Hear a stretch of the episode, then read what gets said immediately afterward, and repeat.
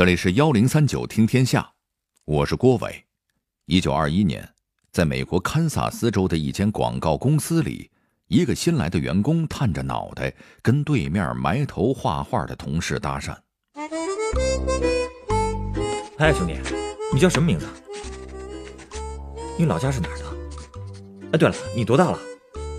看你也挺喜欢画画的。跟你说，我也特别喜欢。哎。”哎，我说，你怎么都不理我呀？你一直画不累呀？那我说你能歇会儿吗？我说你能闭嘴吗？您估计该问了，这位喋喋不休的人是谁呀？跟您说，这位话痨不是别人，他就是大名鼎鼎的沃尔特·迪士尼呀。而一直被他烦着的高冷的同事。则是他后来的好搭档米老鼠的创始人乌布伊沃克斯，在俩人的努力下，可爱的米老鼠和他的女朋友米妮诞生了。可以说，这两只小老鼠开创了一个时代。那么，米老鼠究竟是怎么被创造出来的呢？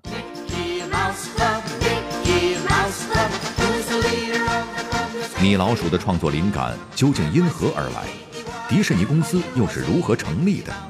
在创业的过程中，又有哪些不为人知的艰辛呢？幺零三九听天下，郭伟跟您聊聊米老鼠诞生的故事。咱们来说说米老鼠的创始人之一，那位话痨的沃尔特·迪士尼先生。虽然沃尔特创作了一个个温暖人心的故事，但是他自己的童年却一点都不幸福，甚至可以用悲惨来形容。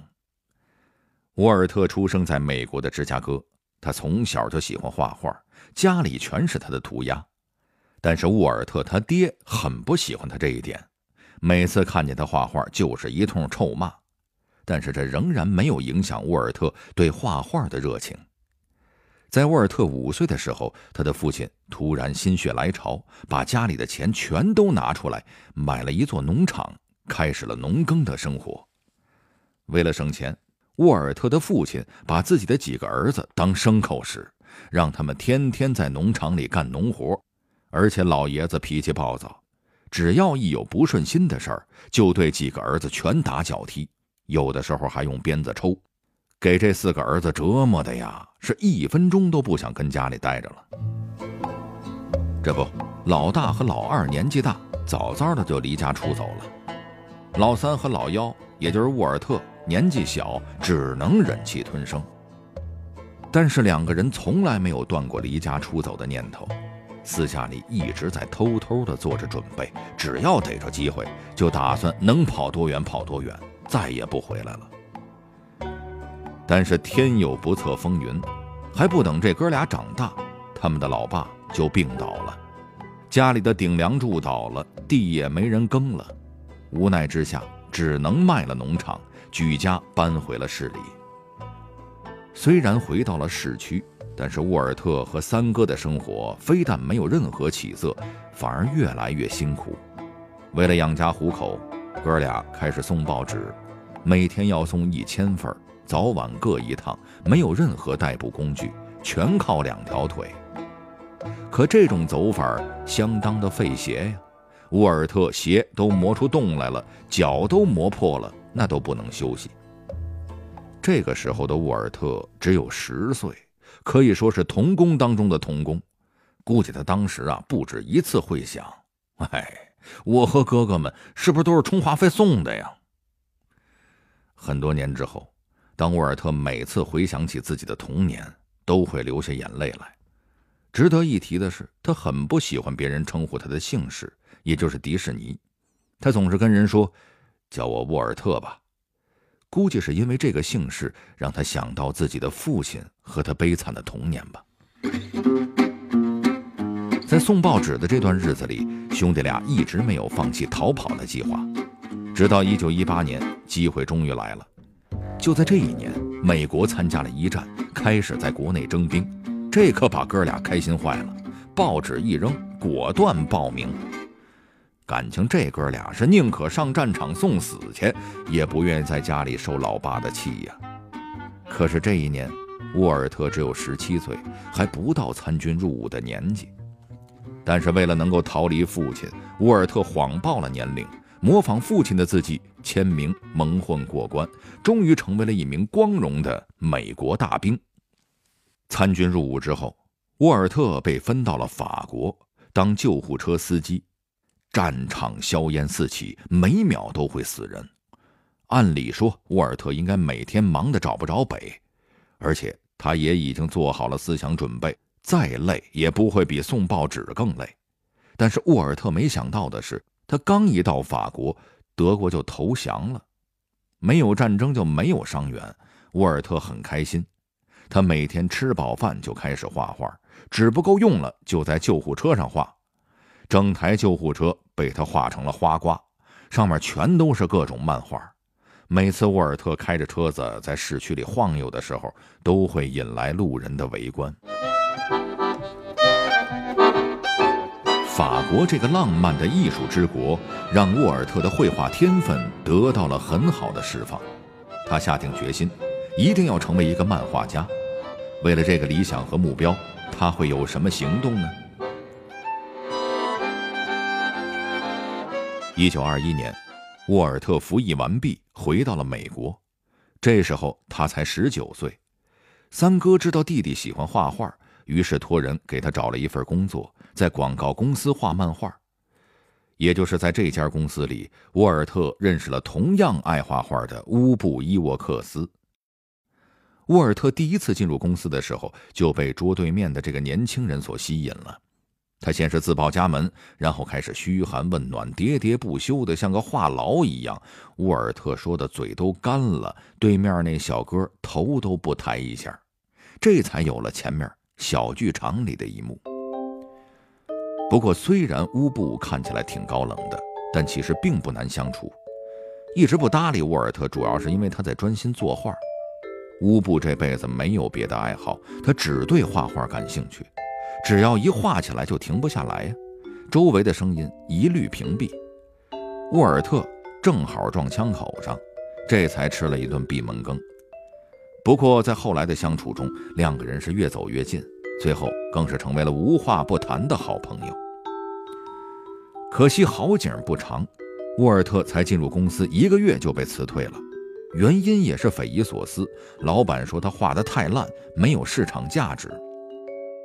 这可把沃尔特气坏了，直骂公司不识货。他还忽悠乌布跟他一块辞职，俩人合伙创业开公司。这要是一般人，估计就拒绝他了。啊，你傻吧？工作干得好好的，辞职创业风险太大了。但是这乌布竟然答应了，两个人携手创业，开了一间艺术公司，用各自的姓氏命名为伊沃克斯迪士尼商业艺术公司。在这个新公司里，乌布画艺精湛，负责画画；沃尔特嘴皮子溜走，负责忽悠。俩人一拍即合，打算一展宏图。可惜还没干一个月，公司就倒闭了。哎，真是创业有风险，辞职需谨慎呐。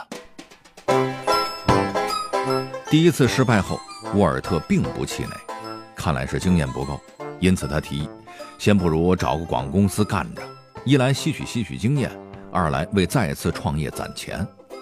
乌布再一次想都没想就答应了。在这段时间里。乌布一直陪在沃尔特身边，全力支持他。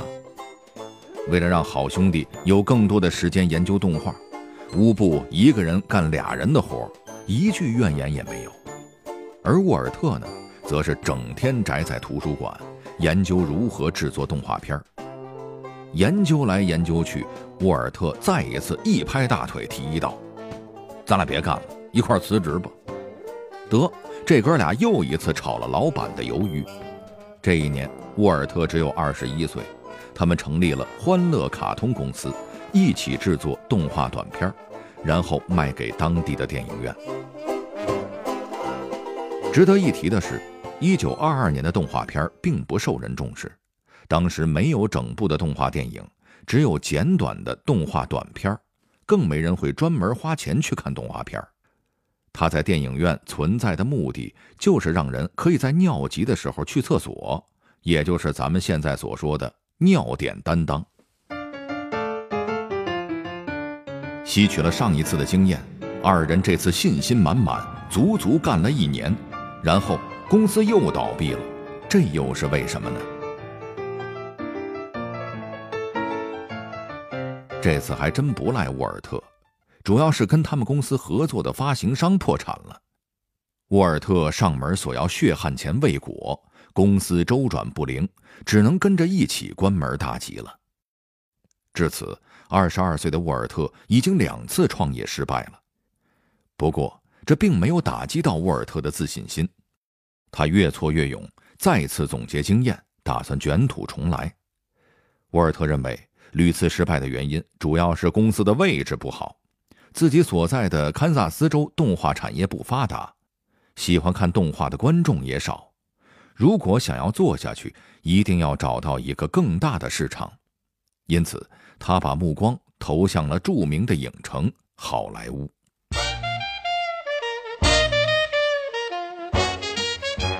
说走就走，沃尔特背着行囊就上路了。不过，在去好莱坞之前，沃尔特还去了一个地方，那就是洛杉矶的海军疗养院。当年跟他一起离家出走的三哥，此时正在那里治疗自己的肺结核。沃尔特的三哥是个很有本事的人，与沃尔特的异想天开不同，三哥为人踏实肯干，心思细腻，是个经营公司的高手。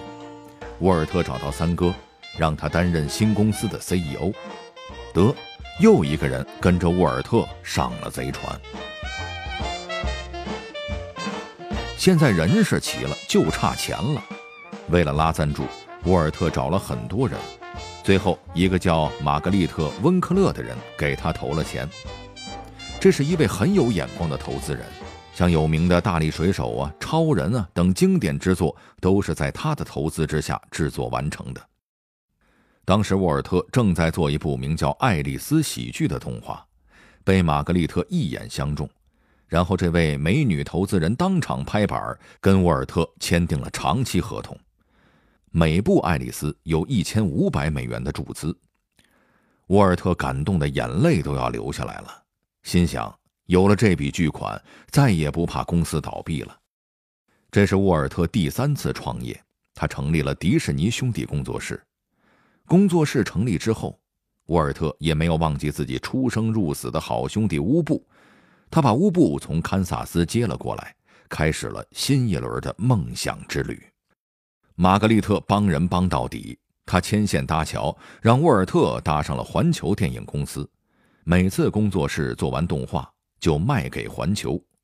其后的四年间，沃尔特和他的兄弟们为环球制作了五十七部爱丽丝喜剧。一直合作的很愉快，直到一九二四年，玛格丽特嫁人了，这种合作关系才发生了变化。结婚之后，玛格丽特退出职场，在家当起了全职太太，所有的投资都交给了老公查理明兹。查理明兹是个精于算计的商人，他觉得爱丽丝已经过时了，老看一样东西，观众都要烦死了，因此建议沃尔特画点别的。沃尔特觉得有点道理，于是又设计了一个新的动画，叫《幸运兔奥斯瓦尔德》，主角是一只黑耳朵白脸的兔子。这套动画也大受欢迎，幸运兔很快就成为了好莱坞的动画明星。然而，就在沃尔特的工作室越做越好，员工越来越多的时候，投资人明兹突然变了脸。这又是怎么回事呢？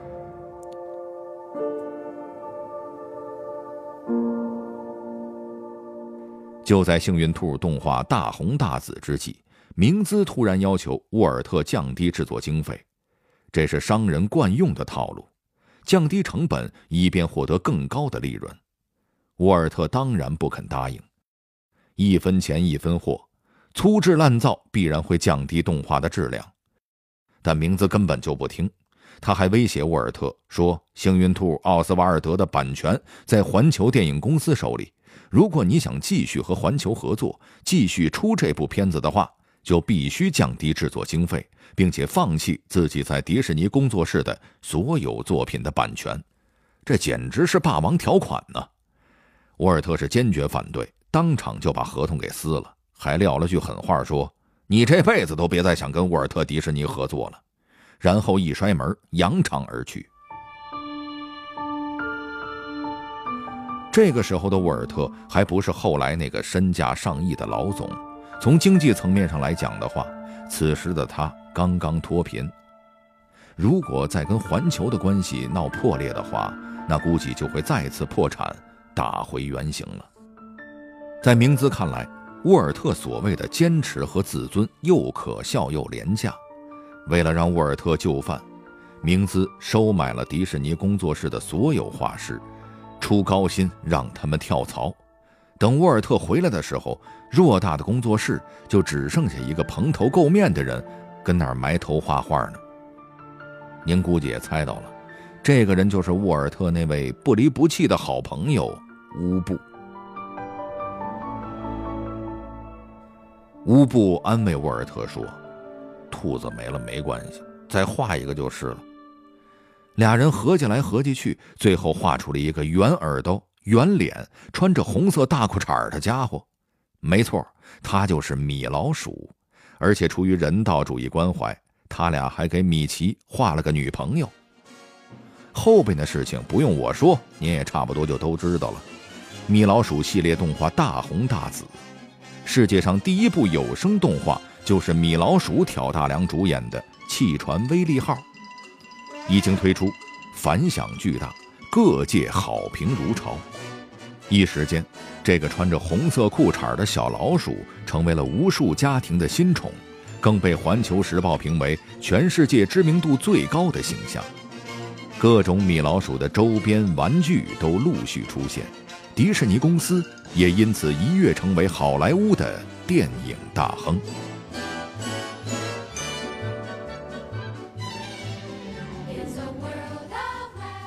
沃尔特成功了，他让当年所有轻视他的人刮目相看，包括那个不识货的明兹，但是。当年被环球电影抢占版权这事儿的阴影，一直在沃尔特的心里挥之不去，以至于日后很多年，他对迪士尼的版权问题都十分敏感。一旦发现有侵权的现象，马上一纸律师信告到你血本无归。就连动画人物的版权也是紧紧地握在手里，再也没有出让过。而那个可爱的小兔子，也一直是沃尔特的一块心病。直到他过世的时候，幸运兔的版权都还在环球电影公司手里。不知道沃尔特临终前会不会握着子女们的手，老泪纵横地说：“兔子版权回归日，家祭无望告乃翁啊！”不过好在，二零零六年的时候，迪士尼公司费尽周折，终于买回了幸运兔的版权。沃尔特若是泉下有知，也能安息了吧？